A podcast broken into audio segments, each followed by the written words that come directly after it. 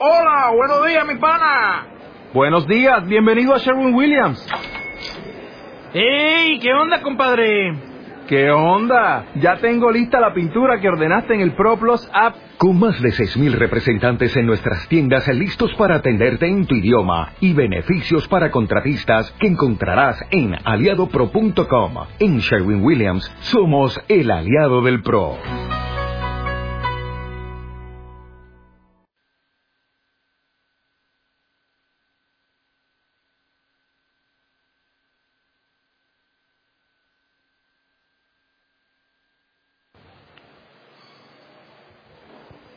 Buenos días.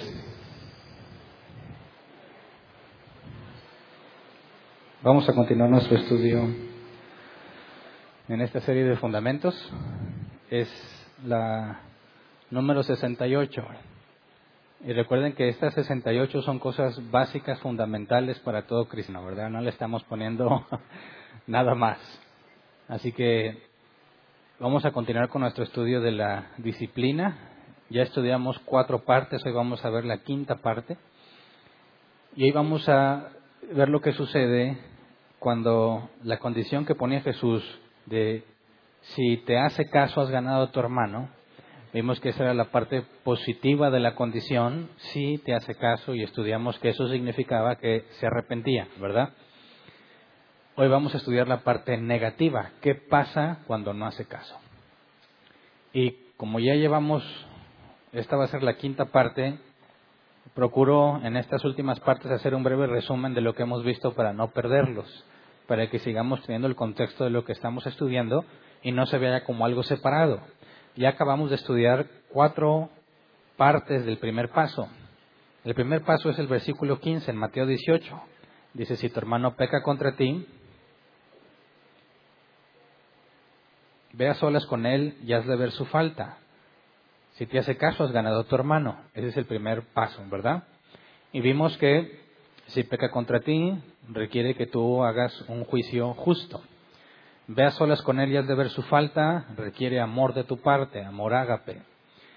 Si te hace caso, estudiamos que significa arrepentimiento. Si el individuo se arrepiente, cuando dice has ganado a tu hermano, habla de una restauración.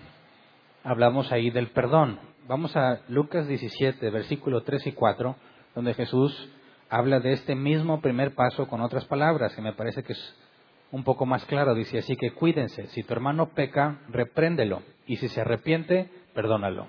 Aun si peca contra ti siete veces en un día, y siete veces regresa a decirte me arrepiento, perdónalo. Y eso es lo que estudiamos el tema pasado, ¿verdad? No es una sugerencia el perdonarlo, sino que es una instrucción, es una orden. Si se arrepiente, perdónalo. Y si siete veces te dice que se arrepintió y obviamente el arrepentimiento es verdadero, debes de perdonarlo las siete veces. O sea, que el perdón, una vez que hay arrepentimiento, no se le debe negar a nadie. El perdón es una obligación y no es sentimental. No es si te dan ganas de perdonar o si tienes ganas de perdonar. No, es una obligación. Y estudiamos que un cristiano que se sabe perdonado, que tiene comunión con Dios, que sabe que todos los días peca y requiere que Dios le esté, eh, le, esté haciendo ver que Él fue lavado y que limpia sus pecados, un cristiano que entiende eso jamás le negaría el perdón a alguien que demuestra arrepentimiento, ¿verdad?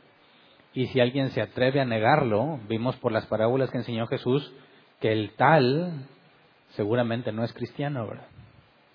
Y el que está en pecado es Él. Pero también vimos el tema pasado, para que no se nos pase de vista, el problema de los cristianos amorosos, aquellos que, citan Lucas 6. Vamos a ver Lucas 6, 35 36. Dice, ustedes por el contrario amen a sus enemigos, háganles bien y denles prestado sin esperar nada a cambio. Así tendrán una gran recompensa y serán hijos del Altísimo, porque Él es bondadoso con los ingratos y malvados. Sean compasivos, así como su Padre es compasivo y vimos que algunos usan estos pasajes para asegurar que la disciplina es innecesaria, ¿verdad? Pero estudiamos y demostramos que el problema de los cristianos amorosos, entre comillas, es el que quieren amar a todo mundo y perdonar todo, diciendo, pues mira, no es necesario que yo hable con él, yo ya lo perdoné. Vimos que su error es querer tratar a sus hermanos como enemigos Porque Lucas 6 nos dice cómo debemos tratar a un enemigo, aquel que no es nuestro hermano en Cristo. Y Mateo 18, 15 en adelante nos habla de cómo se trata al hermano en Cristo. Así que nosotros hacemos las dos cosas. En el caso de un hermano en Cristo, debemos confrontarlo y seguir lo que Jesús instituyó. Y en el caso de un incrédulo, soportamos la injusticia. Obviamente después de que ya buscaste los procedimientos que la ley te permite seguir. Vimos que si no hay arrepentimiento no estás obligado al perdón y eso es lo que tiene que ver con el tema del día de hoy. ¿Qué pasa cuando no se arrepiente el individuo? Entonces, como nosotros no somos esos cristianos amorosos que quieren tratar como enemigos a todo mundo, sino que conocemos la distinción de cómo tratar al hermano en Cristo y cómo tratar al que no es cristiano, vamos a analizar qué pasa cuando tú ya hiciste el primer paso. ¿Qué pasa cuando tú ya viste el pecado en tu hermano? Ahora, se supone que es tu hermano porque está aquí entre nosotros, ¿verdad? Porque Mateo 18 va a servirnos para determinar si era o no era hermano. Pero hasta ahorita estamos asumiendo que sí, tú fuiste y diste el primer paso en el sentido de que viste el error, reuniste la evidencia, hiciste un juicio justo, detectaste lo que está mal y tienes prueba bíblica. Segundo, amas a tu hermano y acudes a confrontarlo, ¿verdad? Ahí es la parte donde se complica, porque cuando fuiste y le diste la evidencia, él te puede decir, no estoy de acuerdo, yo no he hecho nada malo. Ese es el punto a tratar el día de hoy. ¿Qué pasa cuando tú ya hiciste tu mejor esfuerzo por tratar de hacerle entender su problema y él dice, yo no estoy de acuerdo, yo no hice absolutamente nada malo, tú estás mal? ¿Qué se hace en ese caso, verdad? Porque el ideal es que, como lo vimos en el primer paso, la persona que ofende reconozca, ¿verdad? diga, bueno, perdón, la evidencia bíblica es clara, me equivoqué. Pero puede ser que el problema quizás no sea tan fácil de ver o que el individuo con el que estás tratando es un falso cristiano. Entonces, Jesús nos dice en Mateo 18, 16 la indicación a seguir.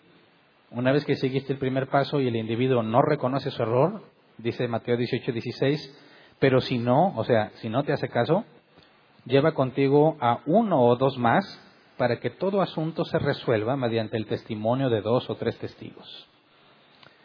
O sea que en este punto, la privacidad que debía mantenerse, ¿te acuerdas que el primer paso era algo totalmente entre tú y el ofensor, verdad? No le has dicho a nada a nadie, no has dicho, oye, está mal, ¿verdad?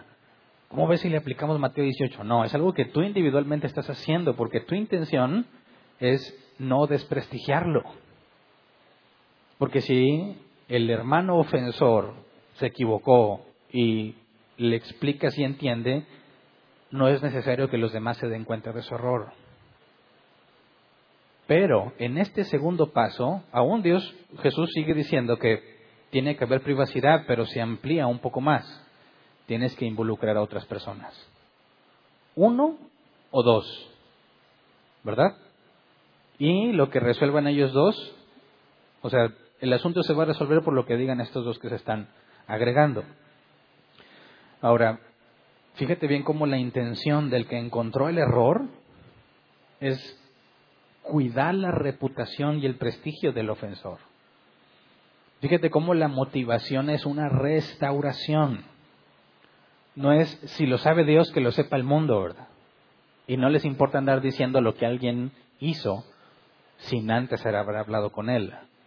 Por eso, el cristiano verdadero que detecta error en su hermano aunque está equivocado su hermano, va a buscar protegerlo, va a buscar cuidarlo. No es necesario que los demás se enteren de lo que está pasando. Y cuando lo confronta y no lo reconoce, sigue siendo el mismo objetivo, preservarlo. No hay por qué evidenciarlo, pero tienes que considerar a una o dos personas más. Ahora, este tipo de situación hacen necesario que a la persona que invites como testigo sea alguien que sepa, ¿verdad? Porque si tú nada más te traes a tu amigo, que ni sabe bien cómo están las cosas, no le, no le llama mucho atención la Biblia, sí se congrega, ¿verdad? Pero casi siempre se distingue quién sabe y quién no, ¿verdad? Si tú le invitas, ven, vamos a juzgar, ¿qué esperas que te va a decir si muchas cosas ni siquiera las entiende, verdad? Cuando tú invitas a dos, a uno o dos testigos, tienes que asegurarte que esas personas conocen la escritura, tienen madurez y sobre todo que van a ser neutrales. Si no se trata de que junto con tus amigos le hagan montón al otro. Se trata de que busques una postura neutral para que estos que se están agregando investiguen el asunto. Yo, imagínate que yo soy el que está acusando a alguien. Ya fui a hablar con él y no me hace caso. Bueno, invito a otros para que hagan lo mismo que yo hice al principio. Investiguen el caso. Lleguen a una conclusión. Yo les puedo dar la evidencia de que ya, habló con él, ya hablé con él y él no lo quiere aceptar. Así que estos que se agregan tienen que hacer lo mismo que hizo el primero, ¿verdad? Investigar lo que está pasando. Y van a llegar a una conclusión. La tarea de los testigos es juzgar bíblicamente lo sucedido. Por eso se recomienda que busques a personas que tengan responsabilidades o liderazgo. Busques a un anciano o un diácono. Que se supone que si son ancianos o diáconos tienen la reputación de que son maduros y de que conocen la escritura. Así que lo ideal es que busques a un diácono o a un anciano y los invites a examinar la situación. Pero no decirles, está mal, mira, está mal por esto y por esto, no, sino hablar de forma neutral. Tenemos esta situación, yo veo este problema, él no lo ve, investiga. Ahora, podría decir el testigo, a mí no me metas en tus broncas, arréglense ustedes. Eso no lo diría un cristiano bíblico. ¿verdad? Es imposible que lo diga, que no quiere involucrarse en una situación que está provocando división en el cuerpo de Cristo. Por amor a Cristo, a su iglesia, se involucraría para que eso se solucione. Además, tenemos una situación riesgosa. Tal vez esto está manifestando a un no cristiano entre nosotros. Y no puedes dejarlo pasar.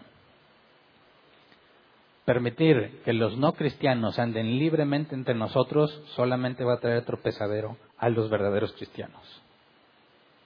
Solamente los va a influenciar negativamente. Lo van a usar de excusa para pecar. Así que no podemos permitirnos que ante la advertencia de un falso cristiano no hacer nada. Tenemos que involucrarnos. Entonces, lo que juzguen ellos debería ser suficiente para que la parte acusada reconozca su culpa. Ahora, les va a tomar algo de tiempo, ¿verdad? Examinar la situación. El juicio de dos hermanos maduros y bíblicos debe ser suficiente para que se resuelva el problema. De lo contrario, como Jesús está citando un pasaje en el Antiguo Testamento, que todo se resolverá mediante el testimonio de uno o dos testigos. Cuando se confrontan ya con los testigos, la situación cambia con respecto al primer paso. Ya no es tratar de convencer solamente, sino que lo que estos testigos definan se va a convertir en el veredicto. Mira, Mateo 18 y 16 dice, pero si no, llevan contigo a uno, dos, a uno o dos más para que todo asunto se resuelven mediante el testimonio de dos o tres testigos. Y la NBI pone comillas, ¿verdad? En la parte de, dice, todo asunto se resuelve mediante el testimonio de dos o tres testigos. Esas comillas no están en el original, ¿verdad? Pero están detectando lo que dice Deuteronomio 19.15. Vamos a la ley de Moisés. Deuteronomio 19.15 dice, un solo testigo no bastará para condenar a un hombre acusado de cometer algún crimen o delito. Todo asunto se resolverá mediante el, testimonio de dos o tres testigos. Así que este segundo paso es definitivo.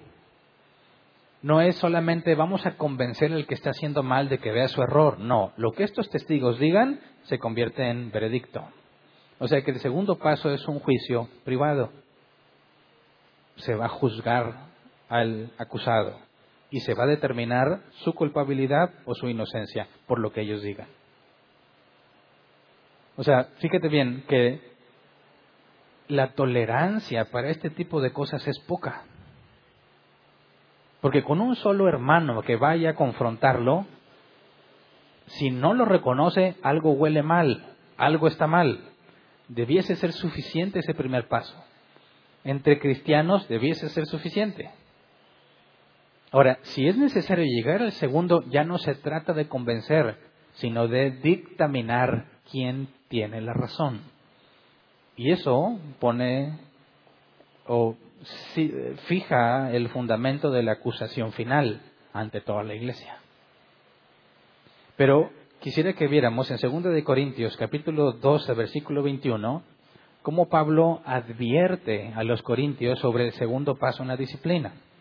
Dice, Temo que al volver a visitarlos mi Dios me humille delante de ustedes y que yo tenga que llorar por muchos que han pecado desde hace algún tiempo, pero no se han arrepentido de la impureza, de la inmoralidad sexual y de los vicios a que se han entregado. O sea, los corintios tenían problemas serios, ¿verdad? Pablo a la distancia se entera de lo que está pasando y los confronta por carta, porque no puede estar físicamente. Pero luego se entera en la segunda carta que siguen pecando, que no hicieron caso a la exhortación que Pablo les dio con evidencia bíblica por medio de una carta, ya que él no podía ir, ¿verdad? Así que vamos a 2 Corintios capítulo 13, versículo 1 y 2, que es el versículo que sigue, ¿verdad?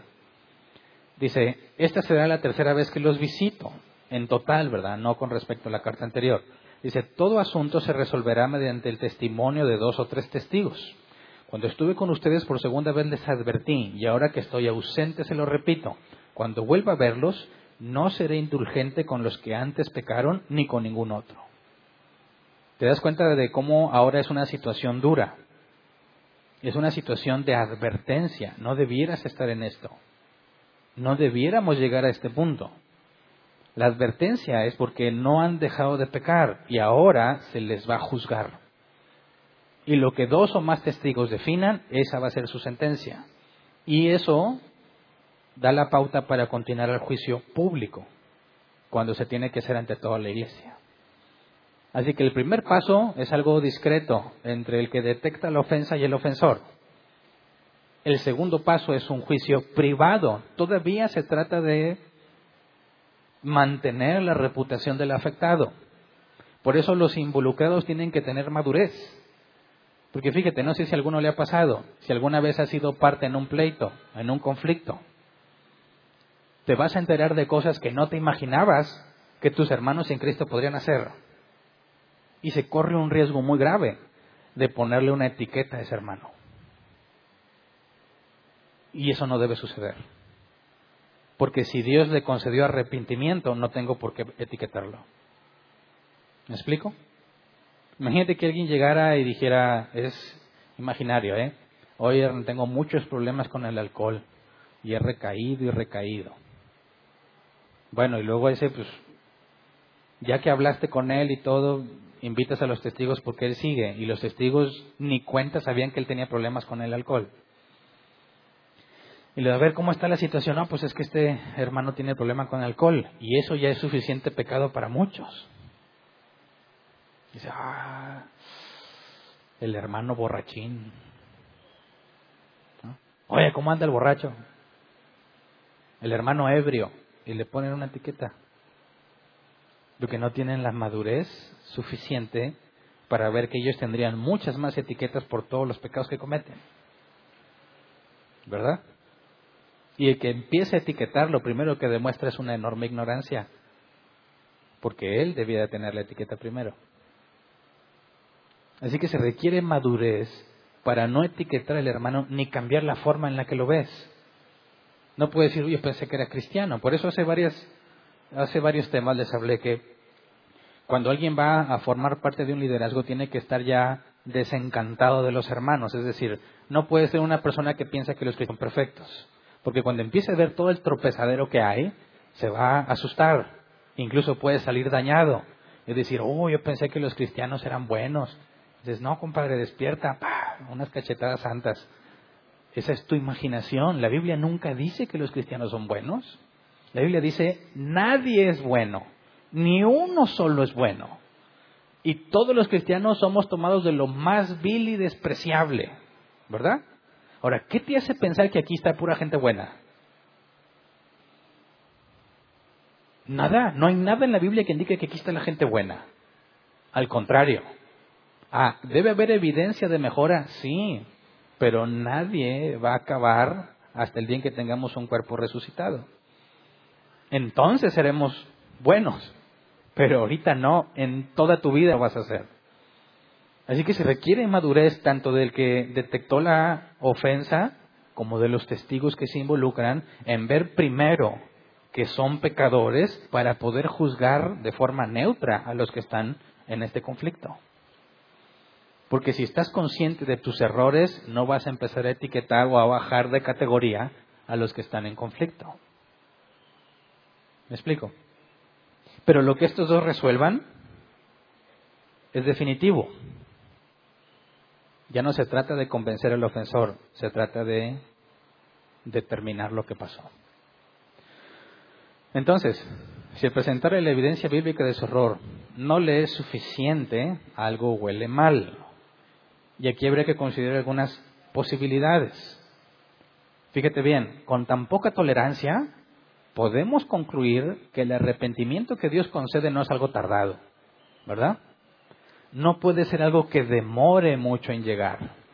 Porque si se le confrontó en persona, uno a uno, y no lo reconoce, el siguiente paso es un veredicto sobre lo que sucedió. Y ya no interesa lo que el ofensor piensa, sino lo que la evidencia dice. Así que es un periodo muy corto entre hablar uno a uno y brincar a los testigos. Entonces, si hablar uno a uno no funciona y no hay arrepentimiento, brincas al siguiente, ¿tendríamos que tenerle mucha paciencia a la gente para que se arrepienta? Claro que no. Claro que no. O sea que cuando Dios concede el arrepentimiento, por este proceso podemos ver que no hay que esperar una temporada. Porque hay cristianos que dicen que hay cristianos fríos. ¿Sí habéis oído eso?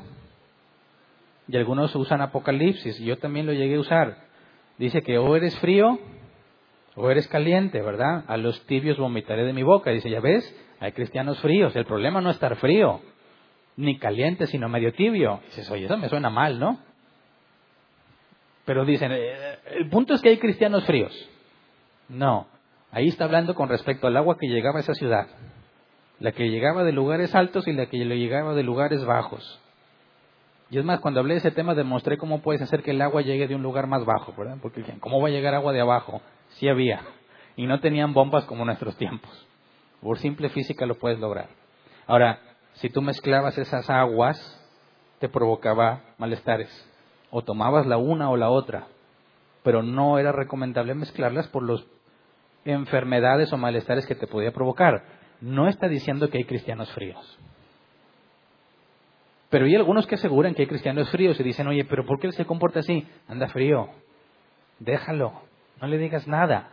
Es mejor que esté aquí a que ande afuera. Aquí chance y se le pega algo. ¿verdad? Y eso es más común en los jóvenes. Cuando hacen grupos de jóvenes, algunos dicen, pues bueno, vamos a tenerlos aquí, mejor aquí que anden de viciosos en otra parte. No, eso es totalmente errado. Si traes a uno cristiano que dice, bueno, pues voy a andar frito esta temporada, no, no, aquí no se va a poder, ¿verdad? Porque cuando empiezas a actuar como no cristiano, alguien te va a confrontar. Y si no lo reconoces, se te va a juzgar en privado y se va a, se va a fijar un veredicto. Eres culpable o inocente. Y si sigues sin reconocer, avanzas el tercer paso y vas a ser juzgado públicamente. Así que es imposible que un cristiano frío permanezca mucho tiempo en la iglesia, en la iglesia verdadera que es bíblica, ¿verdad? ¿Se acuerdan las tres marcas de una iglesia verdadera? Predicación fiel a la escritura, guardar los sacramentos que el bautismo y mesa del Señor, guardarlos correctamente y aplicar correctamente la disciplina en la iglesia. Entonces, nadie podría justificar, es que anda frío. No, no, no, confróntalo. Si no se arrepiente, algo está mal. Algo huele mal y se tiene que definir. No, poder, no podemos darnos el lujo de tener ese tipo de personas entre nosotros, porque lo único que va a provocar son dolores de cabeza, problemas más grandes. Ahora, existe una posibilidad.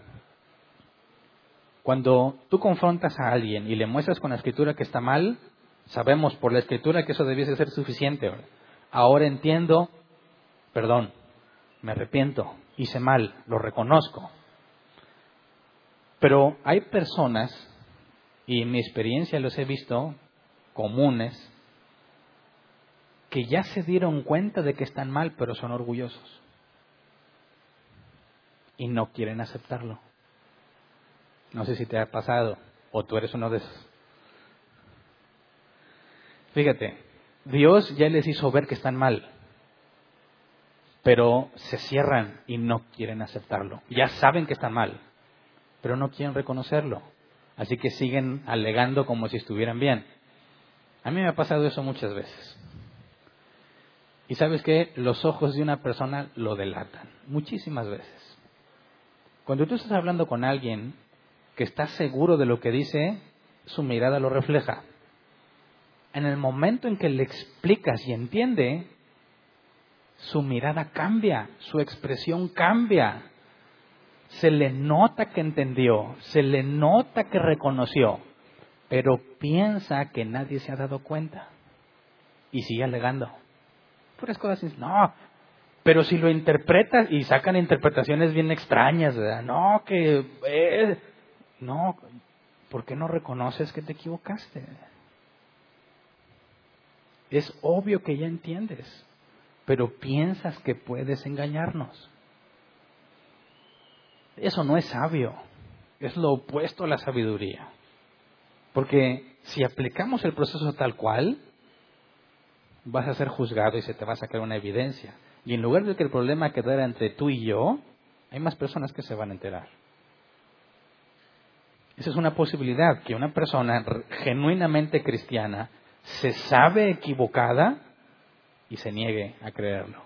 Bueno, el proceso va a continuar y no le va a quedar que reconocer si es un verdadero cristiano, pero se está metiendo en problemas innecesarios y está gastando el tiempo de personas que tenemos otras cosas que hacer. ¿verdad? Y de hecho eso tiene que ver algo con lo que vamos a ver más adelante en el caso de un anciano. Es decir, cómo debe de proceder algunas situaciones con los ancianos, pero ahorita más adelante lo, toco. Ahora, si el que tú estás confrontando no lo reconoce, puede que sea un cristiano genuino, orgulloso, no quiere aceptarlo. Bueno, no le va a durar mucho y le va a tener que reconocer. Dos, puede que no sea cristiano. Y por eso tenemos que avanzar al siguiente proceso, para determinar si este lo es o no lo es. Todavía no puedo sacar ninguna conclusión. Tengo que agotar los recursos, los tres pasos que Jesús dio para poder concluirlo. Pero aquel que no ha reconocido que la acusación que le dieron, la evidencia de que mostraron, él asegura eso no es correcto, yo no he hecho nada malo, puede que tenga razón. Puede que el que está presentando la acusación no lo esté haciendo correctamente. Es decir, tenemos la parte donde efectivamente el que no reconoce es un no cristiano o un cristiano orgulloso. Pero también la Biblia pone la posibilidad de que el acusado realmente es inocente y que se le está acusando mal. Ahora, estos que acusan mal tienen un nombre, la Biblia les atribuye un nombre, falso testigo. Falso testigo. Porque cuando dice la escritura, Jesús dijo, si no te oye, trae a otro, uno o dos más, ¿verdad? Para que en boca de dos o tres testigos, uno o dos más implica que el que empezó es uno de los testigos, ¿verdad? Si invita a uno más, ya son dos, en boca de dos o más testigos, o tres. Si invito a dos más, ya somos tres, el que empezó más los otros dos, ¿verdad? Ahora, por eso, el que empieza pudo haber hecho algo incorrecto, pudo haber iniciado el proceso erróneamente o innecesariamente. Así que ese primero, ese primer testigo, es un falso testigo. Y tenemos dos posibilidades para un falso testigo. Número uno, un error sincero. Un error sincero me equivoqué, juzgué mal o interpreté mal.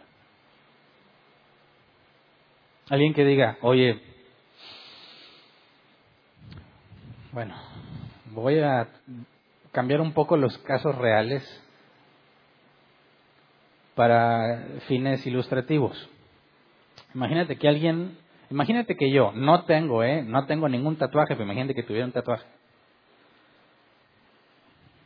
No sé qué te guste un tatuaje grande. Y alguien llega y por alguna razón se da cuenta de mi tatuaje. Y es uno de esos cristianos muy, muy ortodoxos. oh, eso es mal, Levítico lo prohíbe. Cuando tú lees Levítico, habla, no dice la palabra tatuaje, algunos lo traducen así, habla de marcas en la piel, en honor a los muertos, o sea, no aplica. A menos que yo me haya puesto un tatuaje por mi muertecito, sería una forma de aplicar ese pasaje, pero y dice, oye, ¿qué tal el que se puso Juan 3:16? Ah, se lo puso en honor en Cristo que está muerto, no es cierto porque resucitó, ¿verdad? Bueno, después hablamos de los tatuajes. Imagínate que yo tengo uno y alguien llega y dice, yo acuso a Hernán de ser un hipócrita porque predica la palabra y está tatuado. Y, se me acerca y me dice, oye Hernán, ¿qué onda contigo? Mira el Levítico. Aquí dice que estás mal, debes de arrepentirte. ¿Qué crees que le voy a decir yo? El que está mal eres tú. Toma el contexto y las costumbres históricas de ese entonces para que emitas un juicio contra mí. Y dice, ah, siguiente paso. Y va por testigos. Y trae a los testigos. A ver, ¿de qué se le acusa Hernán? De ser un hipócrita. ¿Por qué? Porque trae un tatuaje. Y es el diablo, que no, es un tatuaje. Juan 3:16. Levítico los prohíbe. Y alguien bíblico va a ir a entrar a examinar. Primero habría que sacar alguna serie de conclusiones. ¿Ese tatuaje te lo hiciste antes o después de Cristo? ¿Qué tal si yo era parte de, no sé, la Mara Salvatrucha, que todos se tienen que tatuar? Y Dios me hace nacer de nuevo y vengo al conocimiento de Cristo. Y ahora hay tecnología para eliminar el tatuaje, pero sale caro, ¿verdad? ¿Qué tal si no tengo los medios para borrarme los tatuajes? ¿Soy un hipócrita? Claro que no. Claro que no. Entonces, ese testigo que empezó es un falso testigo. ¿verdad? Porque no procede la acusación en mi contra. Y quizás es un error sincero. Habría que explicarle la escritura. Habría que explicar en el caso que comento que Jesús dijo las cosas viejas pasaron, he aquí todas son hechas nuevas, ¿verdad?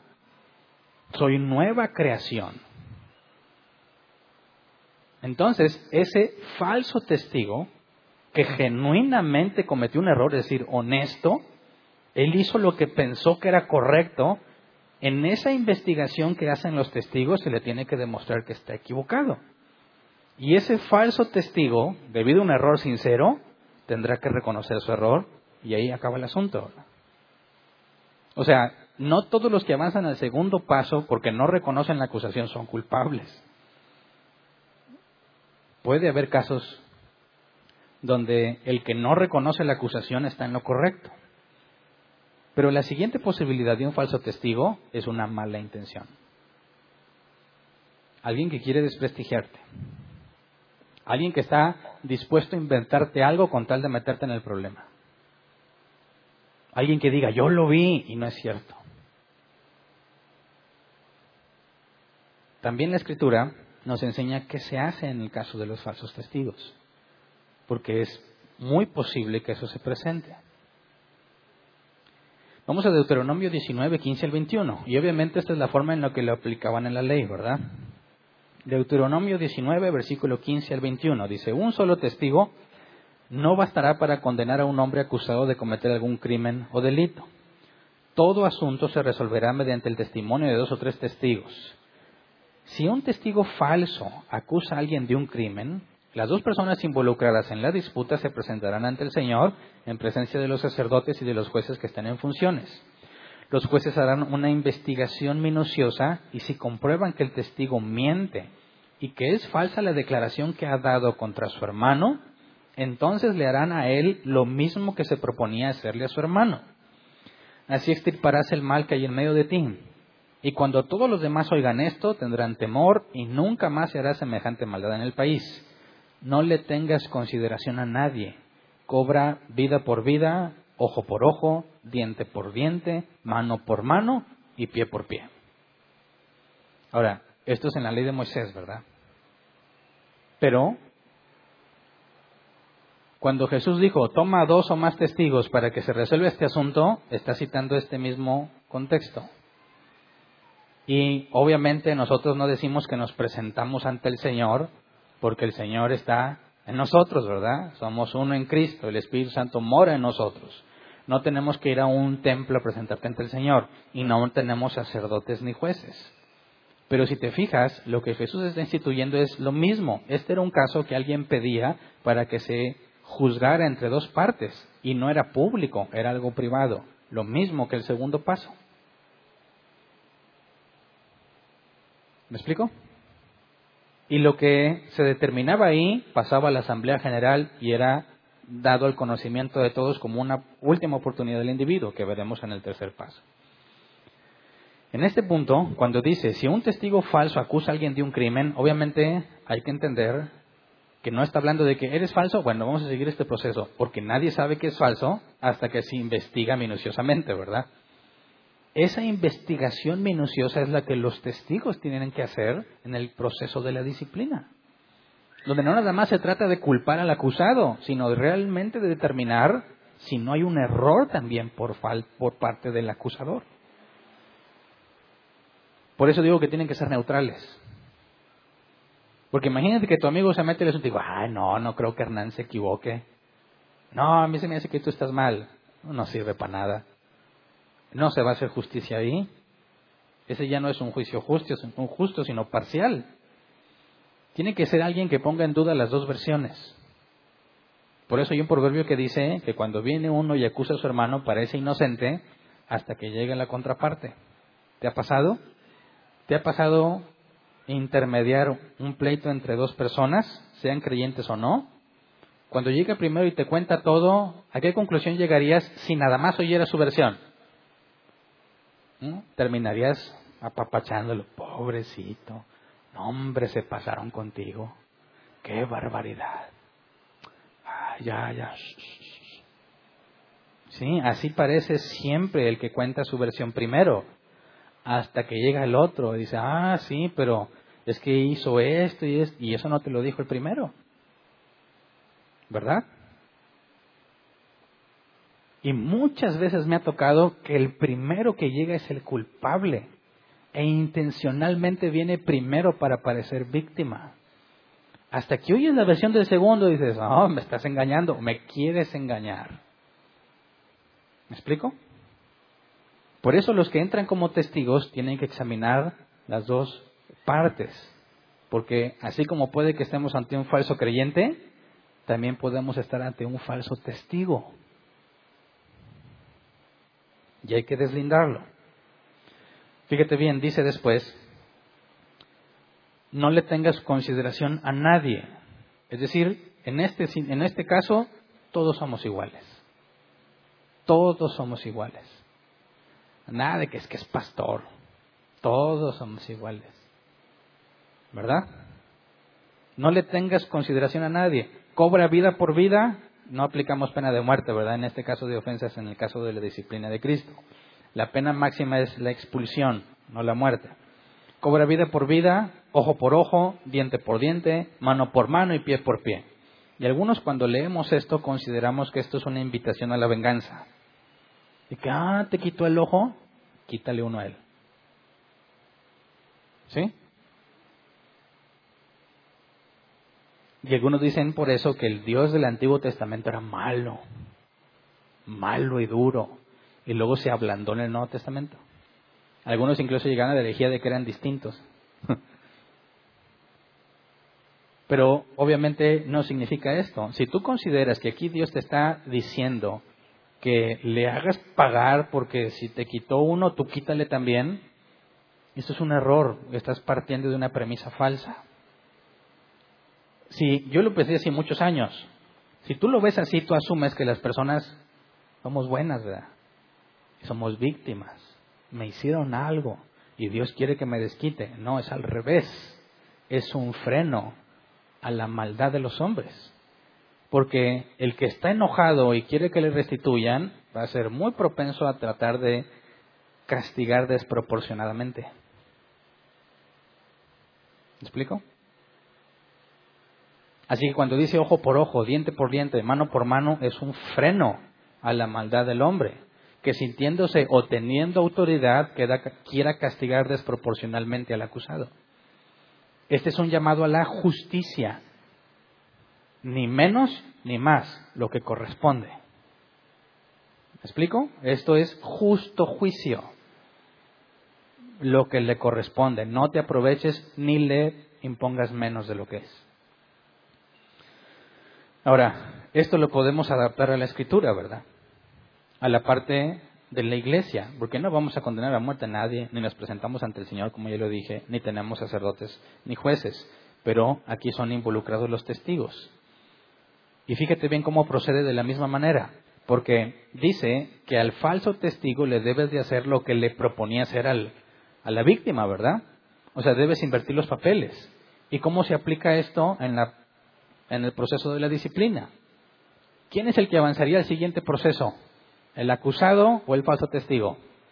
El falso testigo. Oye, pero ¿por qué no vuelves a empezar? ¿Cómo? ¿Quieres que secretamente vaya y le hable y le diga? Eso ya no aplica, ¿verdad?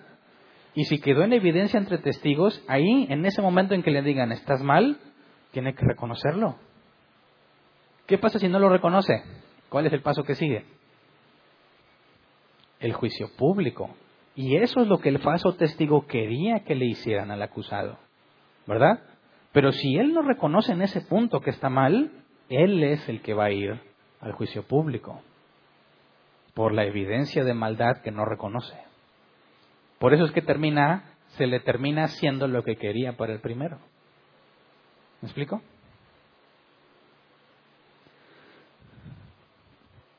Entonces, en, la, en la iglesia. Imagínate que tenemos ese tipo de personas entre nosotros. Personas que parecen cristianas, pero en algún punto van a explotar y van a querer acusar falsamente a alguien. Si eso empezara a suceder entre nosotros y no hacemos nada al respecto, y les hacemos que, bueno, pues mira, ve y habla con él y si no, pues bueno, trae los testigos, haz todo el proceso. Y resultó que era falso. Y luego se vuelve a enojar contra otro e inicia el proceso. Llama a los testigos y le vuelve a demostrar que es falso. Y así, ¿cuándo vamos a acabar? ¿Cuánto tiempo se va a estar desperdiciando en esas cosas? Por eso dice, cuando todos los demás oigan esto, tendrán temor y nunca más será semejante maldad en el país. Cuando tú, imagínate que presentes ante la congregación, los miembros de la iglesia, y digas, bueno, este individuo había acusado a este otro de que estaba mal. Se investigó el asunto. Estos dos personas investigaron lo que pasó y se encontró que el que lo acusaba era un falso testigo. Y ya se le explicó que no procede lo que él dice y no quiere reconocerlo. Así que ante la asamblea avanzaría el tercer paso. Este acusó falsamente a este otro. Y se tiene que arrepentir públicamente si no es expulsado. Imagínate que lo expulsan porque no reconoce. ¿Con qué facilidad se va a atrever otro a acusar sin sustento a alguien? ¿Se le va a hacer fácil? Claro que no, la va a pensar dos veces o más, porque ya sabe que le puede pasar exactamente eso que él propondría para el otro. Fíjate bien cómo Dios deja en claro esto, que un, una reprensión pública beneficia a todos los que se enteran. ¿Verdad? Y dice, oye, pero pobrecito del que estás exponiendo. ¿Cuál pobrecito si quería dar en la torre al otro y no lo reconoce? ¿Cuál pobrecito? Pobrecito el que fue acusado injustamente. ¿Mm? Y a este que no lo reconoce, echarlo para afuera. ¿Qué hace entre nosotros si no le importa lo que la Escritura enseña? Y es un mensaje claro para todos. Un mensaje parecido al de Ananías y Zafira. ¿Se acuerdan? A Bernabé le apodaron Bernabé porque vendió un terreno y el dinero lo puso a los pies de los apóstoles para que lo repartieran entre los pobres. No el dinero, ¿verdad? Sino el sustento, la comida que se les repartía. Y luego Ananías y Zafira tienen la brillante idea de hacer algo parecido, pero pues no dar todo el dinero, ¿verdad? Mejor nomás damos la mitad. Vendimos el terreno bien barato, o sea, lo vendieron una cantidad, se pusieron de acuerdo él y su esposa de que nada más iban a dar la mitad. Pero pues qué feo se va a oír que nomás diste la mitad y Bernabé dio todo. Y como a Bernabé le pusieron Bernabé consolador por lo que hizo, ellos también querían, oye, pues a mí también que me cambien el, nombre de Hernán, no sé, el, el bueno, el bondadoso. Pero al mismo tiempo no quiero dar todo el dinero. Así que imagínate que me pongo de acuerdo con verme y decimos, damos la mitad. Oye, tan barato lo vendiste. Sí, con tal de servir al Señor. Y estoy esperando a que me den mi... Ahora, ahora ¿cómo voy a llamar? Bueno, ¿qué pasó con ellos? Dios los mató. ¿Y qué pasó después de que los mató? Todos tuvieron temor. ¿Verdad? Y la iglesia se fue para abajo, la gente dijo, no, hombre, ya me voy, aquí está muy feo. No, se siguió extendiendo el Evangelio. Por la disciplina ejemplar, que fue la pena máxima en el caso de ellos, ¿verdad? Murieron al instante. Así que este proceso beneficia no nada más el segundo paso, cuando hay una situación que no se arregle, se tiene que avanzar, ya dejas de pensar tanto en los que están involucrados, sino en el bien de toda la congregación.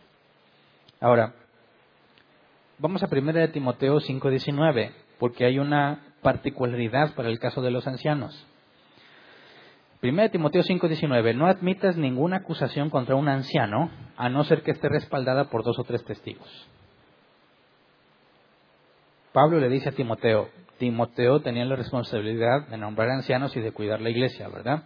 Entendemos que era un grupo de cristianos que creyeron, empezaban a estudiar, a congregarse, pero los que estaban ahí no tenían madurez suficiente. Y ya sea que Pablo los había visitado o por carta les daba instrucciones, o Timoteo o Tito, alguno de sus colaboradores, iban a las iglesias y ponían orden. En un momento determinado nombraban ancianos porque ya había personas con madurez para llevar a cargo ese oficio. Y se le instruía a Timoteo, tú tienes que ir a poner ancianos, lo mismo se le instruyó a Tito. Pero no admitas acusación contra un anciano. ¿Qué significa eso? ¿Que son intocables? No, dice, a no ser que esté respaldada por dos o tres testigos. Pero dos o tres testigos ya es el segundo paso, ¿o no? Entonces, ¿está diciendo que el primer paso nunca se aplicaría a un anciano? No, no está diciendo eso. Fíjate bien, con lo que hemos estado estudiando del segundo paso, ¿bajo qué condiciones Timoteo estaría involucrado en un proceso entre dos, entre un anciano y uno que lo acusa? Porque fue invitado como testigo, ¿verdad? Y para llevar ese juicio privado, dice, no lo aceptes a menos que haya dos o más testigos, es decir, a menos que la evidencia sea clara. ¿Por qué? ¿Cómo le fue Juan el Bautista cuando le predicó a Herodes? Y le dijo que estaba mal tener a la mujer de su hermano. ¿Cómo le va a los que prediquen, ancianos que prediquen fielmente la escritura cuando confronta desde el púlpito el pecado? ¿Habrá alguno que se molestará o no? Dicen, o leí que Spurgeon, cuando capacitaba a algunos para mandarlos a predicar, los mandaba por distintos pueblos y cuando regresaban les preguntaba, ¿cuántos quisieron matarlos? Y si le decían, ninguno, decía, predicaste mal. ¿A qué se refiere? ¿Que tienes que ir a a la gente? No. El punto es que si tú predicas fielmente la escritura, los que se creen cristianos pero no son, no van a estar en paz. ¿Verdad? Y muchos que sí son, pero son muy rejegos, van a luchar con eso. Y no van a estar contentos. Imagínate que tienes a alguien predicando fielmente la escritura y que la gente empieza a disgustarse por lo que les predica. Ahora, a mí me ha pasado que la gente se enoja conmigo cuando predico. Me han dicho, ¿quién te contorna? ¿Quién te ¿Quién te fue con el chisme? ¿Cuál chisme? Lo que predicaste es para mí, ¿verdad? ¿Por qué? Sí, es que dijiste exactamente lo que a mí me pasó. Y yo nada más le había platicado a la hermana X. A mí se me hace que ya fue y te dijo. Y tú tienes el descaro de ventilarlo en la predicación.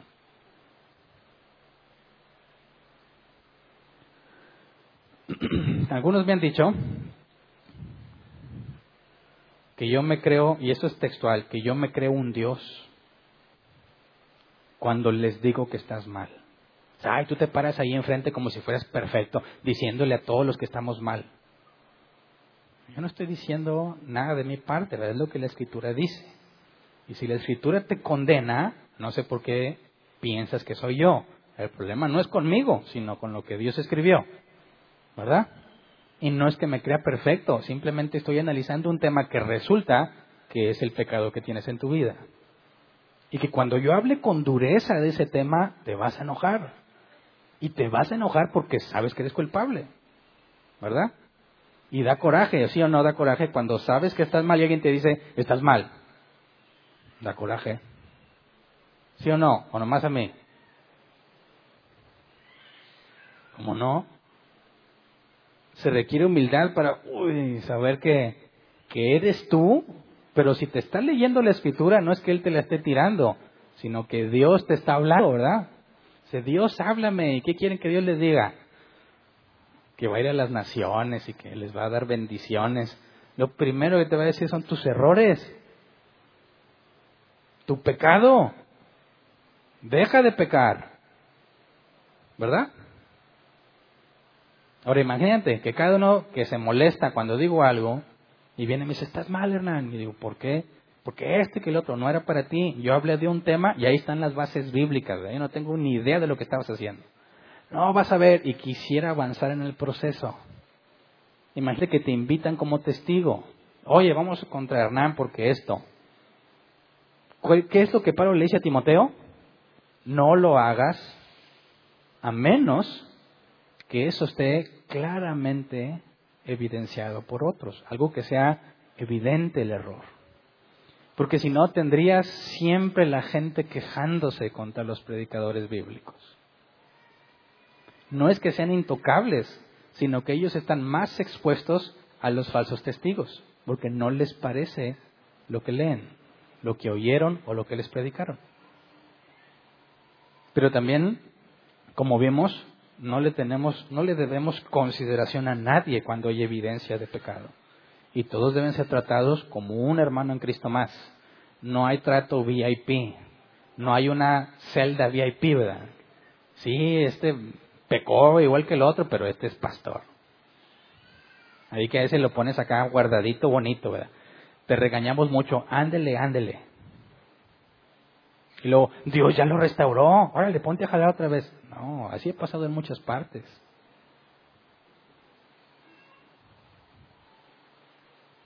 Pero en este caso, el consejo a Timoteo es que, puesto que están más expuestos a los falsos testigos, si van a hacer ese paso, tiene que haber evidencia clara.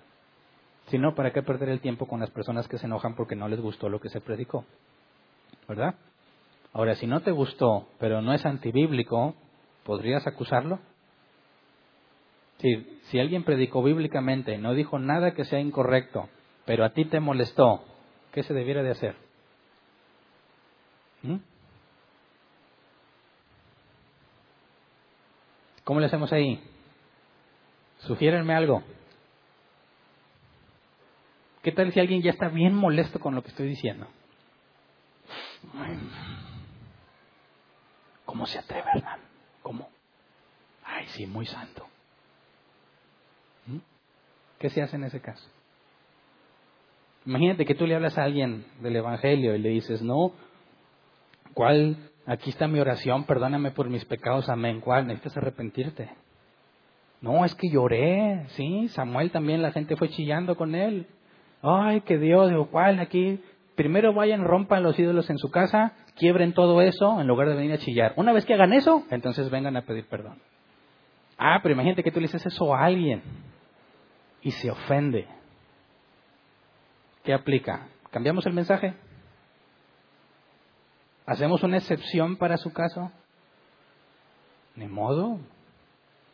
Fíjate, velo desde este punto. ¿Cómo le hacemos para agradarle a todo mundo? ¿Cómo? ¿Mm? ¿Cómo le haces para predicar y que todos queden felices? ¿Se puede? Pongamos el caso, el caso perfecto, el único hombre perfecto que ha caminado sobre la faz de la tierra, Jesús. Cuando él predicaba, ¿quedaban todos contentos? claro que no.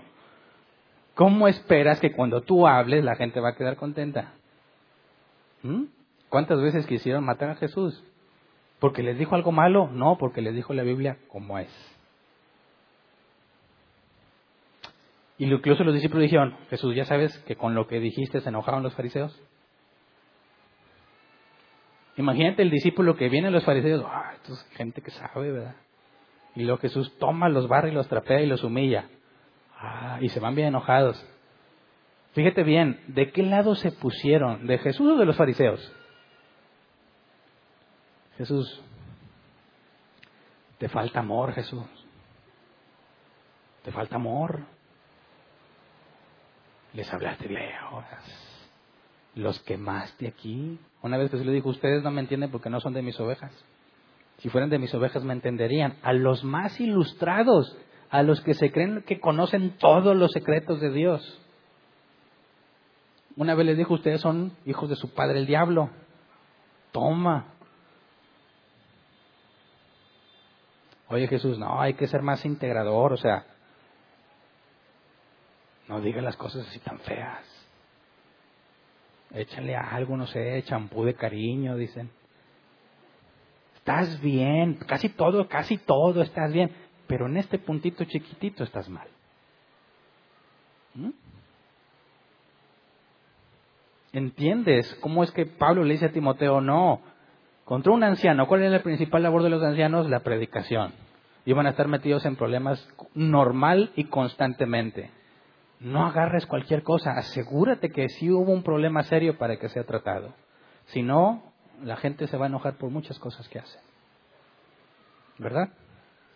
Lo más sorprendente es que cuando vas a un lugar donde te hablan feo y sigues yendo, o eres masoquista o eres cristiano, ¿verdad?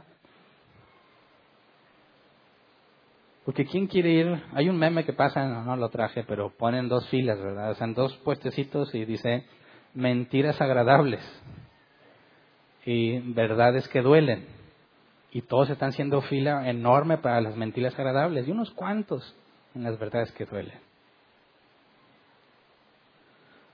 No cometamos ese error. Por último, quisiera que veamos una excepción una situación en la que no debes aplicar el primer paso, sino el segundo directamente. Porque para el segundo y para el tercero hay casos en los que debes empezar directo en uno de esos pasos. Y quisiera que viéramos el caso de Pablo y Pedro.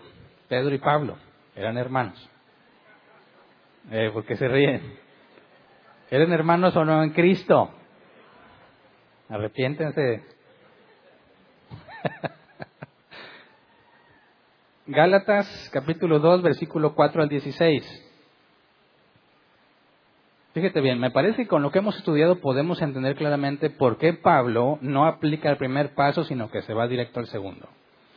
Gálatas 2, 4 al 16. El problema era que algunos fariseos, er, eh, perdón, algunos falsos hermanos se habían infiltrado entre nosotros para coartar la libertad que tenemos en Cristo Jesús a fin de esclavizarnos. Ni por un momento accedimos a someternos a ellos, pues queríamos que se preservara entre ustedes la integridad del Evangelio. En cuanto a los que eran reconocidos como personas importantes, aunque no me interesa lo que fueran, porque Dios no juzga por las apariencias, esos tales no me impusieron nada nuevo.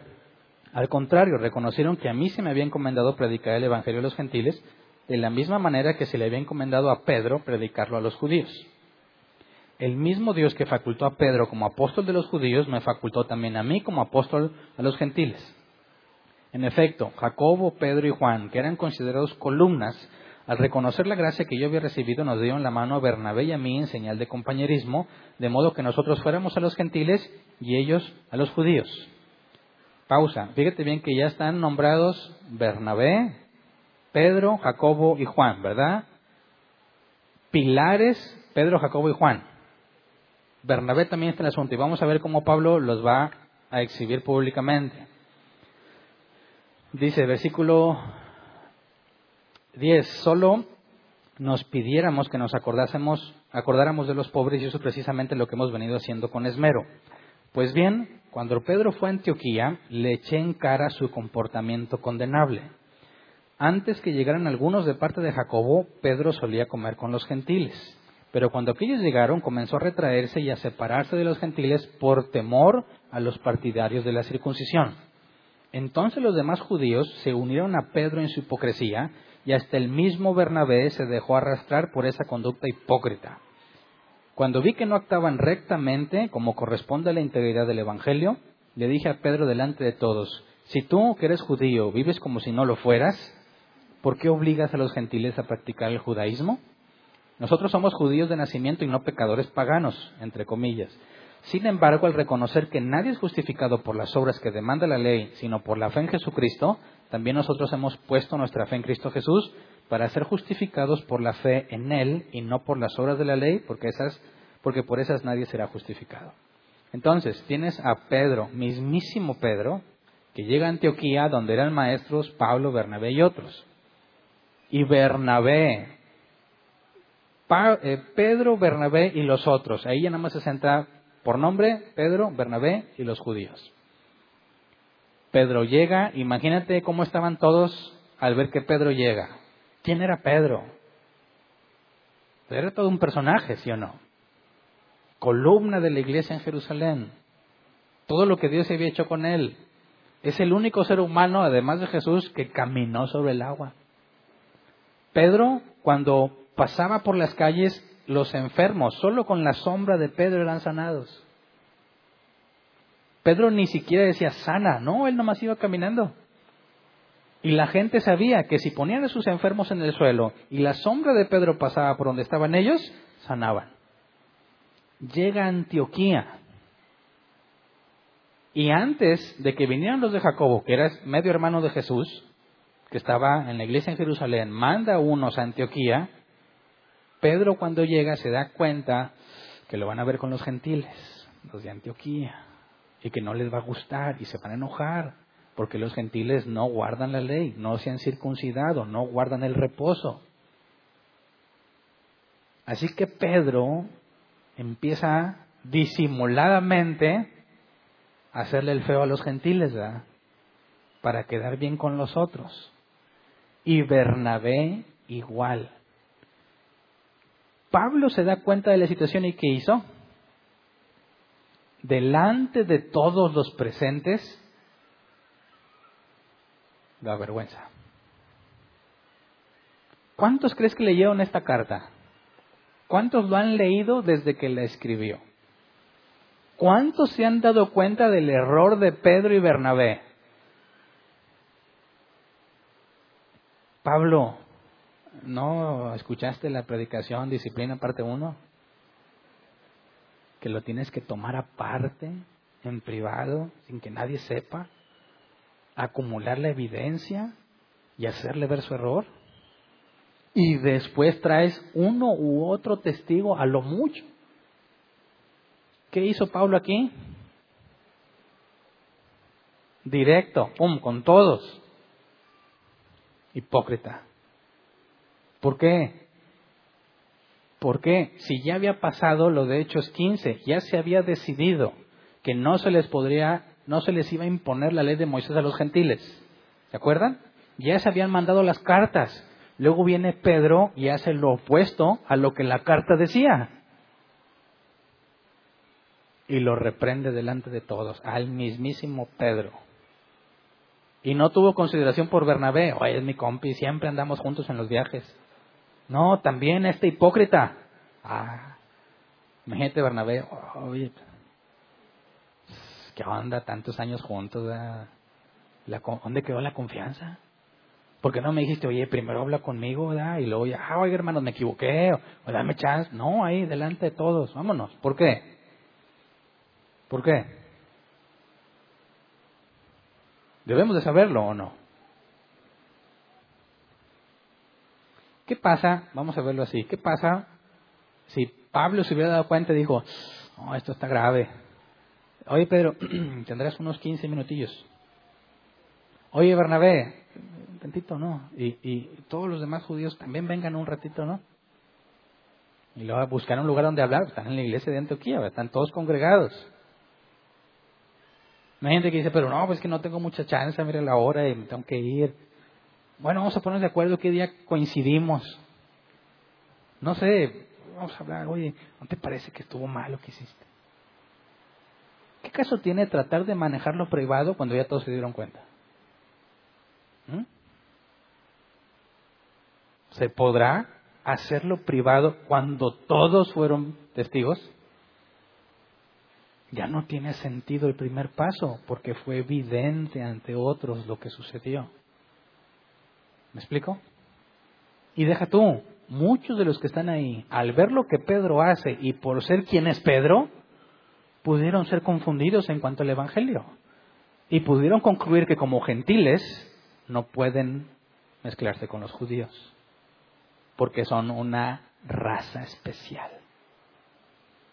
Cuando la escritura dice que para Dios no hay judío ni gentil, ni hombre ni mujer, todos somos hermanos en Cristo. ¿Cuántos pudieron tropezar por ver a Pedro hacer eso? Y a Bernabé. No puedes, no puedes permitir que tropiecen. Así que ahí delante de todos, todos se convierten en testigos en el segundo paso. Pedro, Bernabé, están mal. Y les da la evidencia con todos. ¿Qué tuvo que haber pasado ahí?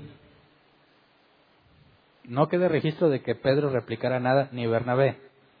Más adelante en las cartas de Pedro puedes ver que habla muy bien de Pablo, nuestro amado hermano Pablo, que tiene mucha sabiduría y que son difíciles sus cartas y los ingenuos las tuercen. Tuvo que haber reconocido públicamente su error. Tuvo que haber quedado mal con los judaizantes, pero ahí en público. Imagínate que alguien se sube aquí a predicar y empieza a decir puras cosas incorrectas. ¿Lo vamos a tomar aparte para explicarle? No, ahí mismo, pausa, bórrale el video. No, no es bíblico. Y no vamos a permitir que otros tropiecen por terror. Eso no es así. Y aquí delante de todos tienes que reconocerlo si no vas a ser juzgado para expulsión. ¿Me explico? No lo expulsó directamente, ¿verdad? Lo reprendió ante los demás. El juicio que debió ser privado, pues fue más público porque sucedió de esa manera. Así que hay, hay errores que no podemos tolerar porque pueden hacer tropezar a otros, porque pueden provocar malentendidos se tiene que seguir el proceso, pero no siempre vas a poder aplicar el primero porque ya es público, ¿verdad? Entonces, es complicado ser cristiano, ¿verdad? Se requiere responsabilidad, rendición de cuentas. Ninguno de nosotros deberíamos llegar al juicio privado. Si llegamos, espero que sea por un falso testigo. Ninguno de nosotros debería ser falso testigo. Tenemos que tener la madurez necesaria para arreglar estos asuntos. Pero se tiene que hablar, se tiene que confrontar, se tiene que arreglar. ¿Duele? Sí. ¿Se siente feo? sí. ¿Da tristeza? Sí. ¿Es suficiente para decirle a Jesús, perdóname a Jesús, pero en esta condición no aplica lo que tú dijiste? Claro que no. Solo un loco pensaría así. ¿Verdad? Así que imagínate que los cristianos fríos quieren congregarse con nosotros. ¿Cuánto durarían? ¿Se puede hacer distinción entre cristianos fríos y calientes en una iglesia bíblica? Claro que no. Porque si empieza a dar frío, de volada se lo quitas. Y si no quiere, va a terminar yéndose, ¿verdad? Así que seamos maduros en este aspecto. Seamos justos en el juicio que hacemos.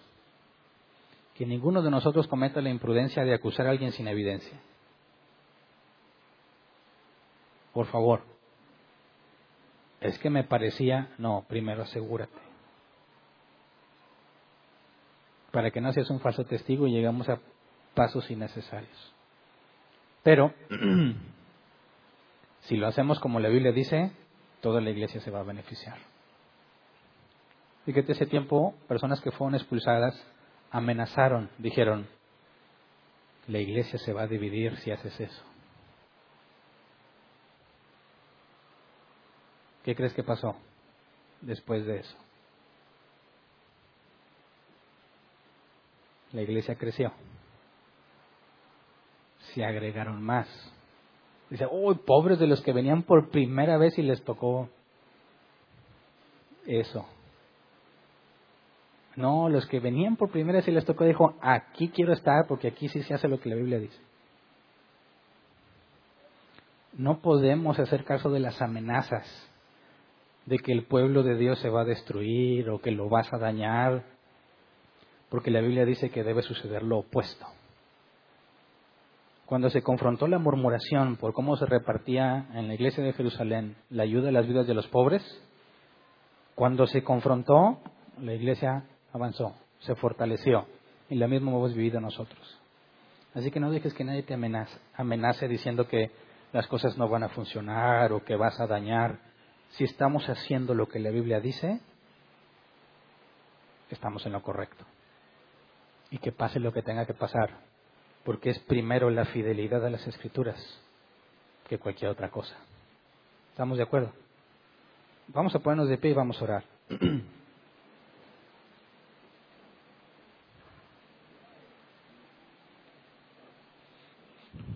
es común escuchar a los ateos decir, ahí en la iglesia van puros hipócritas, ¿verdad? Y algo de razón tienen eso, ¿verdad? Pero una iglesia bíblica, si alguien está siendo hipócrita, ¿cuánto le va a durar? Alguien que no es hipócrita le va a hacer ver lo hipócrita que es, ¿verdad? Así que deben de durar poquito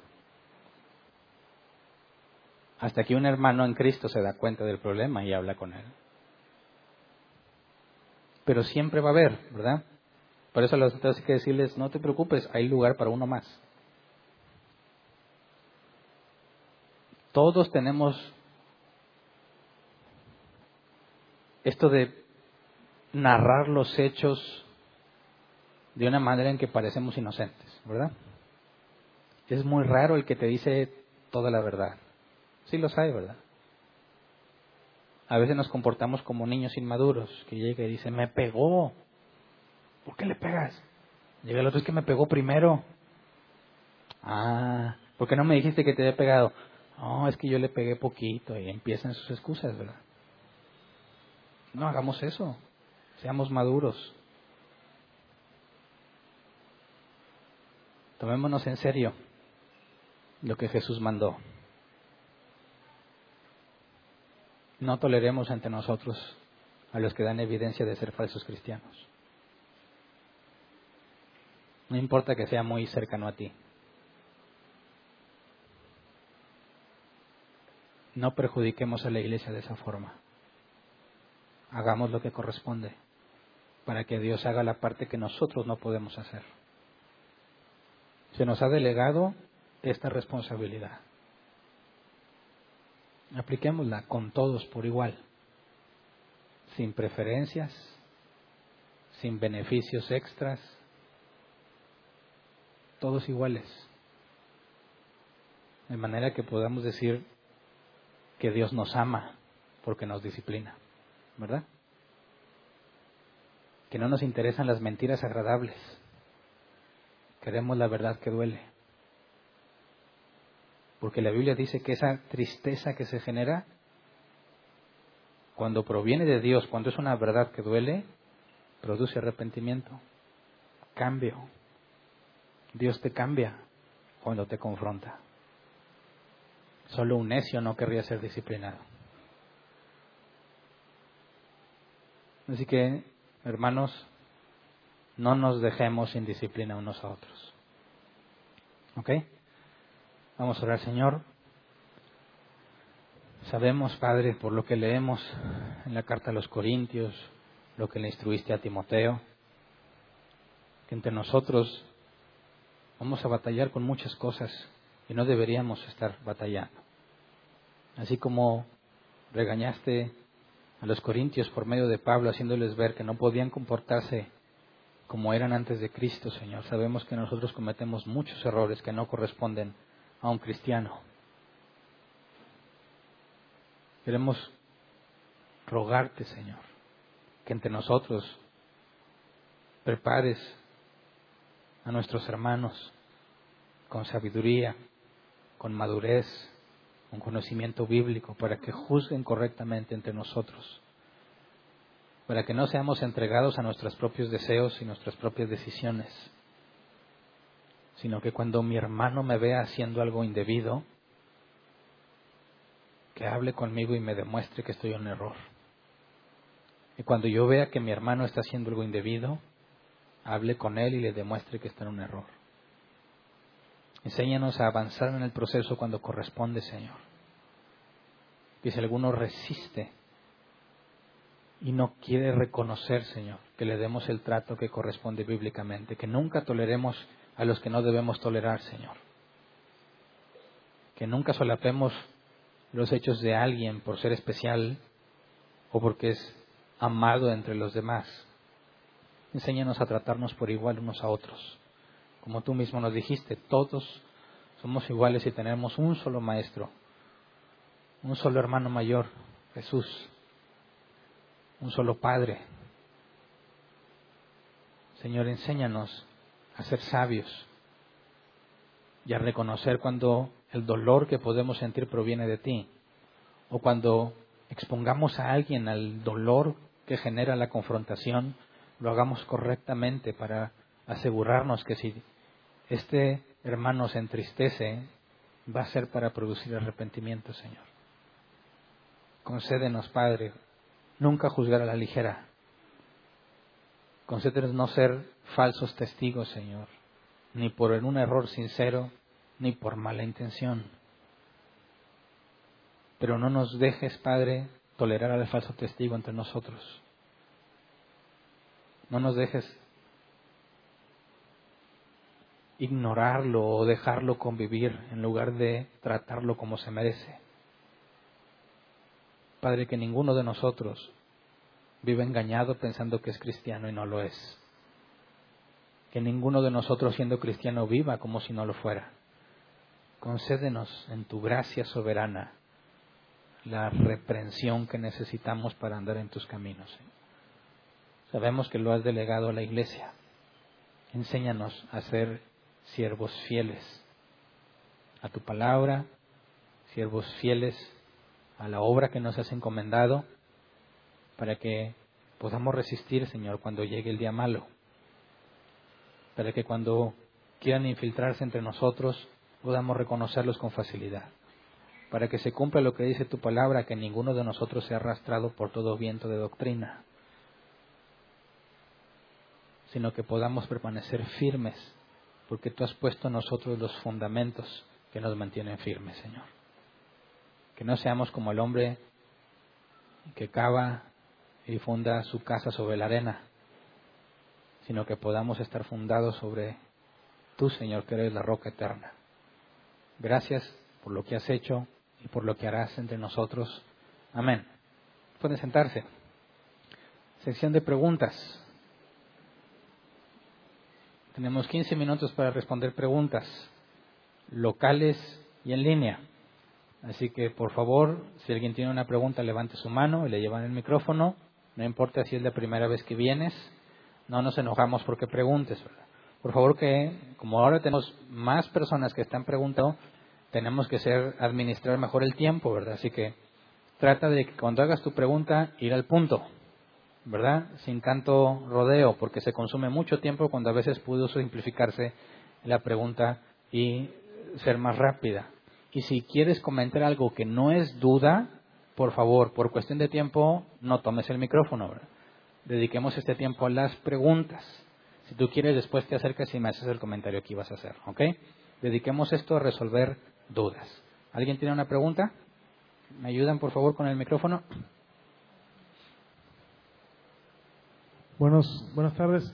Este, ahorita que hablábamos sobre cuando se le, eh, perdón, cuando se le cuestionaba a un anciano, no, se, se, se, hablaba con él. Eh, por ejemplo, cuando Pablo este, confronta a Pedro y a Bernabé, y también tenemos el ejemplo de, de, Elías con los profetas de Baal y también este, a Jesús con los fariseos ahí vemos un ejemplo donde, donde era duro, ¿no? Eh, Elías, Jesús y Pablo fueron duros, pero es una diferencia entre los que confunden, nos confunden en la doctrina, a una persona que, que a lo mejor no es un anciano, eh, no se le trata de la misma manera, por eso se le lleva aparte, ¿no? Es que el que más se le da, más se le demanda, ¿verdad? Si tienes alguien que está empezando a, caminar en las cosas de Dios, se requiere mucha paciencia para explicarle porque hay muchas cosas que no sabe. Pero cuando alguien asegura que sabe y comete ese tipo de errores graves, porque era un error grave el caso de Pedro, el caso de los fariseos, tienen que ser reprendidos en ese instante. O sea, los que confunden, los que están confundiendo a ellos hay que ser un poquito más severos en, en, la, en la reprensión. Los que debiendo ser maestros no lo son, deben ser reprendidos. Los que cometen un error grave, aunque sea nuevo, si está cometiendo un error grave, en ese momento debe ser corregido. Pero el proceso, en el primer paso, primero indica eh, discreción, ¿verdad? Cuando es algo que tú identificaste, no algo que está sucediendo públicamente. Porque vemos, por ejemplo, a Jesús que les dice este, hipócritas o... Raza de víboras. exactamente, pero no vemos a Jesús diciéndole así a, las, a la gente que... Bueno, no, me, no recuerdo yo que Jesús se expresara así con, con otra persona que no fuera un doctor o un maestro de la ley, pero sí con ellos que deben, como dice usted, debiendo ser maestros. Claro. Ah. ¿Cómo trató Jesús a Saqueo? Con, pues, o bájate de ahí y voy a cenar a tu casa. y cómo le decía a los fariseos, sepulcros blanqueados, raza de víboras. Ah, Entonces ves la distinción, ¿verdad? Nunca hay que tratar como alguien como a un fariseo a un no creyente. Ni burlándonos. Porque muchos quieren tratar así a los incrédulos, cuando es imposible que entiendan muchas cosas que nosotros debemos saber. Eso es para los que aseguran saber y no lo hacen. muchas gracias. ¿Alguien más? ¿Acá?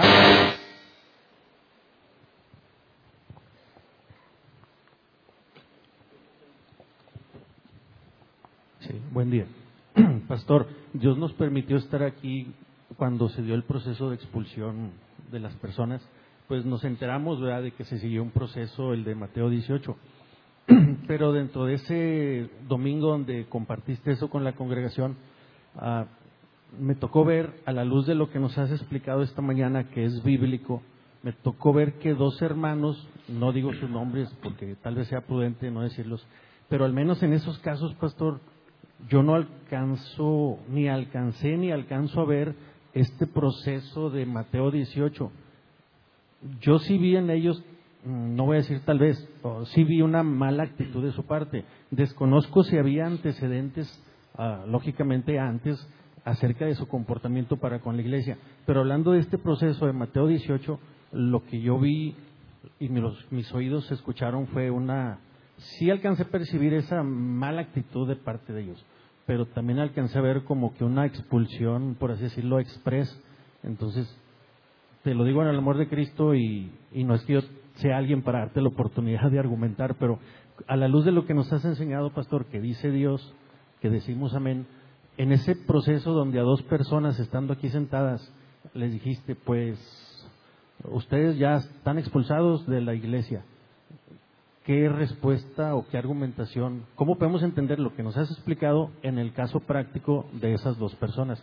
Tal vez sea algo que yo desconozca, a lo mejor tomas decir, bueno, es que sabíamos que ellos eran asesinos o violadores o algo así, pero al menos no lo alcanzo a percibir yo. Bueno, las, las, excepciones al tercer paso lo vamos a ver en otro tema. Pero ellos, esos dos que se fueron en ese día que se hizo pública la aclaración, para los que son congregantes y no miembros estuvieran enterados, ellos eran miembros de la iglesia. Ellos estuvieron en todo el proceso.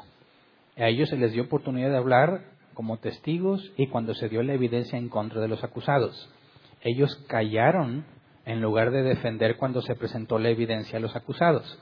Es decir, estuvieron en todo proceso, se demostró que eran culpables, los culpables no se arrepintieron y luego cuando se da la información a toda la congregación en general, empiezan a tratar de discutir sobre asuntos que ya habíamos hablado y que ya habían sido demostrados equivocados. De manera que para ellos, ante ese error claro y público, no tiene caso ni el primero ni el segundo paso, sino ir a la expulsión directa.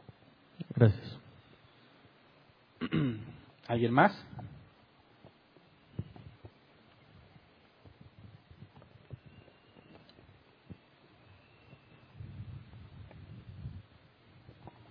Sí, buenas tardes. Una pregunta es de cuando se trata de un falso testigo, eh, dio dos ejemplos de que fuera un sincero error o una intención de desprestigiar. En, en, el primer caso procedería que al ser un sincero error, esta persona está obligada a pedir disculpas en ese momento. Ah, y en el caso del desprestigio podría ser que ya explicándole también deba reconocer que, eh, en, el interior de su corazón a lo mejor era una envidia que podía ser el caso de las personas que fueron expulsadas. Bueno, eso se resuelve en el tercer paso, es decir, en ese segundo paso el falso testigo debe reconocer su error. Pero si la intención era mala y realmente está decidido, no lo va a reconocer pero si su intención era mala y ahí Dios le concede ver lo que hay en su corazón, ahí mismo quedaría arreglado pidiendo perdón. O sea, avanzar al siguiente es porque el falso testigo no reconoce su culpa. No reconoce. Entonces sí es importante que pida perdón. Claro. En cualquiera de los dos casos. Y a veces no va a bastar con solo pedirlo, va a tener que demostrarlo en un periodo de tiempo. Depende de la ofensa, como vimos el tema pasado. Ok, gracias. Muy bien. ¿Aquí hay otra pregunta? Sí. pasamos a una línea y luego regresamos acá. Así es. Este dice, ¿es válido que en el paso de disciplina, cuando hay que exponer a la iglesia, solo se haga a los ancianos y líderes y no a toda la congregación? Bueno, hacerlo a todos es en el tercer paso. En este segundo es un juicio privado donde nada más están los testigos, que es el que empezó, los dos invitados y el acusado simplemente nada más ellos, sigue siendo un juicio privado. En el tercer paso se hace de conocimiento a todos. ¿Pasamos a una pregunta acá? Bueno, no veo dónde yo sigo. Yo sigo. Ah, ya. Mire, en el caso de, disciplina, Judas era un apóstol, hizo milagros, era contado como apóstol. Sin embargo, estaba practicando el pecado. Sí. Pues es del diablo, ¿verdad? y Jesucristo dijo que se perdió. E, en ese caso no, no recibió ninguna disciplina de parte, sino juicio. Sí. la pregunta es correcta, ¿por qué no recibió ah. disciplina? Bueno, para empezar, nadie sabía que era Judas, nadie sospechaba de Judas. En la última cena Jesús tuvo que darles una pista, ¿verdad? Al que tome el bocado de mi mano. De manera que era imposible que trataran de disciplinarlo los discípulos porque ni se imaginaban que él tuviera problemas. Y este Judas cae en la categoría, cuando dice la escritura, que la disciplina es para los hijos. Romanos 1 dice que por cuanto no quisiera tomar en cuenta a Dios, Dios les entregó sus propios razonamientos depravados, para que hagan lo que no conviene. Y Jesús dijo desde el principio que uno de ellos era de Satán, ¿verdad? Y que había nacido para perderse. Entonces, Jesús, eh, Jesús nunca disciplinó a Judas porque Judas nunca fue hijo de Dios. Jesús dejó en claro desde el principio que él no era de él. La disciplina es exclusiva a los hijos. ¿Por qué los discípulos no hacían nada? Porque ni cuenta sabían. Ellos no sabían que Judas robaba de la bolsa. ¿Acá había otra pregunta?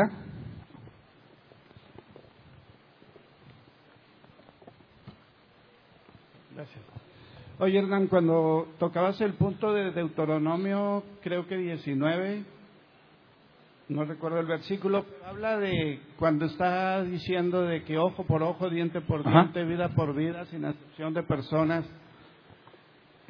Nada más recapitulando para comprenderlo era, no se debía hacer como por venganza, pero estaba escrito que el que pecara iba a ser incluso apedreado hasta matarlo, si se cometía ese delito. En este caso es como tú decías, como para una... Eh, refrenar. Para refrenar a la persona de no me voy a vengar contra mi hermano, contra la persona, sino porque estaba escrito que el que pecara iba a ser apedreado a muerte. En ciertos pecados, porque otros habían la opción de ofrecer un sacrificio o resarcir el daño. Entonces, en los casos, por eso es ojo por ojo, diente por diente, mano por mano, es decir, se tiene que aplicar justicia como corresponde a los adúlteros los mataban y no es negociable. A los que habían sido acusados de adúlteros y se demostró que la mujer había sido violada, había otra, otra pena, ¿verdad? No era propiamente la muerte. Si alguien había matado la bestia de otro, había que reponer esa bestia. Eso es lo que se refiere ojo por ojo, diente por diente, que a cada uno lo que la justicia eh, debe de impartirle. A nadie más de lo que merece, ni menos de lo que se merece.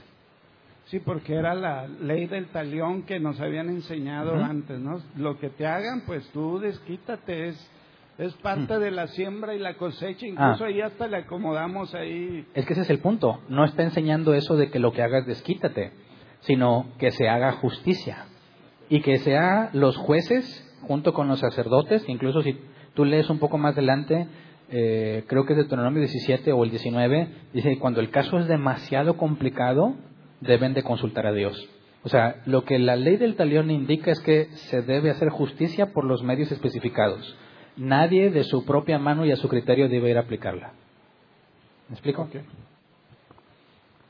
Ok. ¿Alguien más? ¿Ya?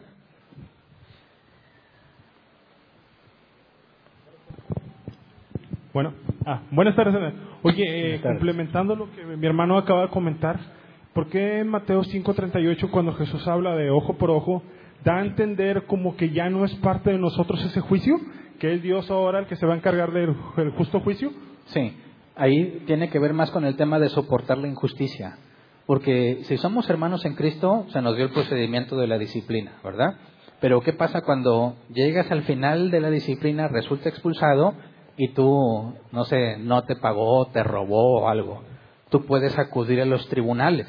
Pero si aún así la injusticia permanece, debes de soportarla confiando en que es Dios quien va a hacer justicia. La venganza es mía, dice yo pagaré. Es decir, si nosotros acotamos los medios que nos, se nos da, ya sea por parte bíblica con hermanos en Cristo o por la parte civil, no, no debemos perder la esperanza. Nadie va a escapar al juicio de Dios. ¿Me explico? Porque si alguien viene y me roba y yo lo acuso a la policía, eso no es venganza. Venganza es ir decir, ahora yo te voy a robar algo. ¿Sí se entiende la diferencia? Sí, está bien. ¿Alguien más? ¿Acá en línea hay más dudas o no?